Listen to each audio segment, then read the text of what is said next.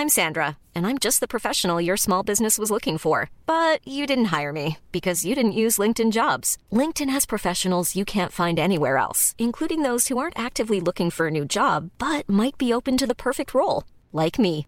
In a given month, over 70% of LinkedIn users don't visit other leading job sites. So if you're not looking on LinkedIn, you'll miss out on great candidates like Sandra. Start hiring professionals like a professional. Post your free job on linkedin.com/people today.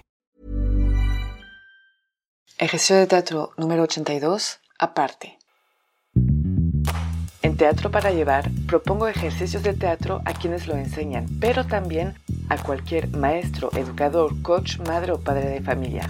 Ejercicios para todas las edades que permiten aprender y trabajar en uno mismo de una forma divertida. Les compartiré mi experiencia y lo que cada actividad aportó a mis clases y algunas anécdotas. Así que levantemos el telón.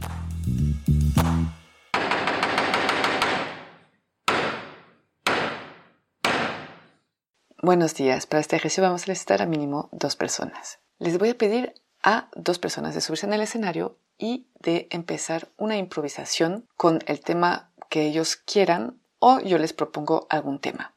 Antes de empezar la improvisación voy a designar a uno de los dos que va a tener que hacer apartes durante la improvisación.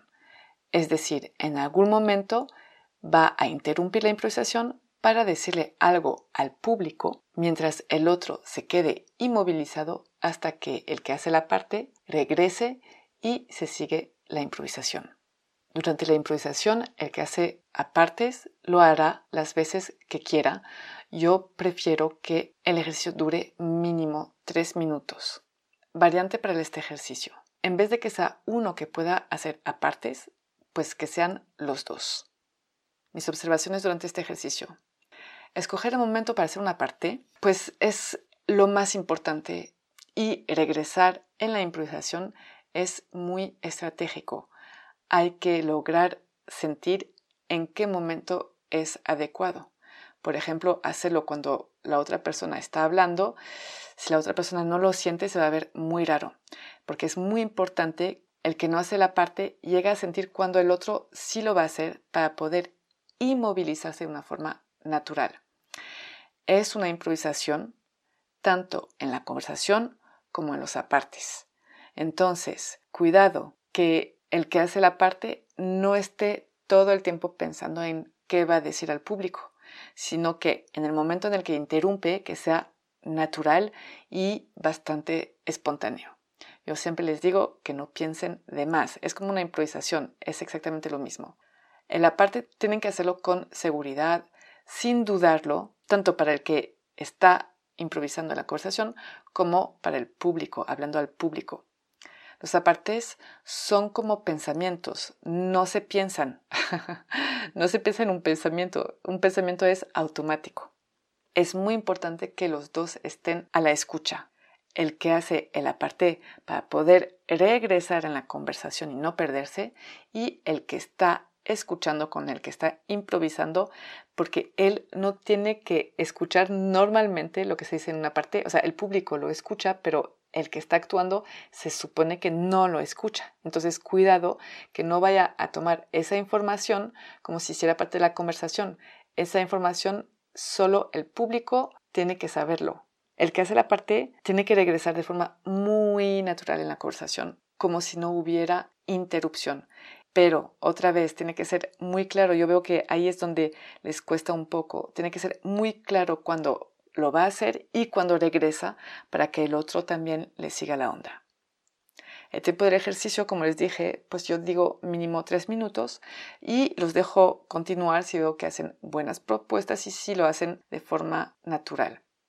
Para la variante de que los dos hagan una parte, yo sí prefiero que se empiece con uno solo, porque es un ejercicio en el que tienen que estar muy atentos y escuchar para no interrumpirse y no confundir lo que está dicho al público y lo que está dicho entre ellos dos. Es un ejercicio muy dinámico que recomiendo mucho y bastante chistoso. Las palabras claves para este ejercicio es la improvisación, la escucha y la agilidad mental listos para este ejercicio y yo les digo hasta muy pronto.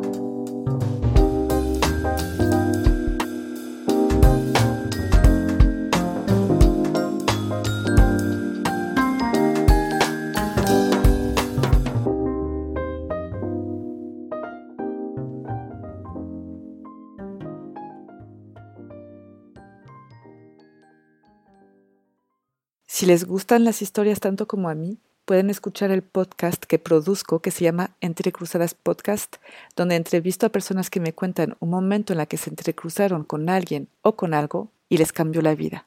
Muchas gracias.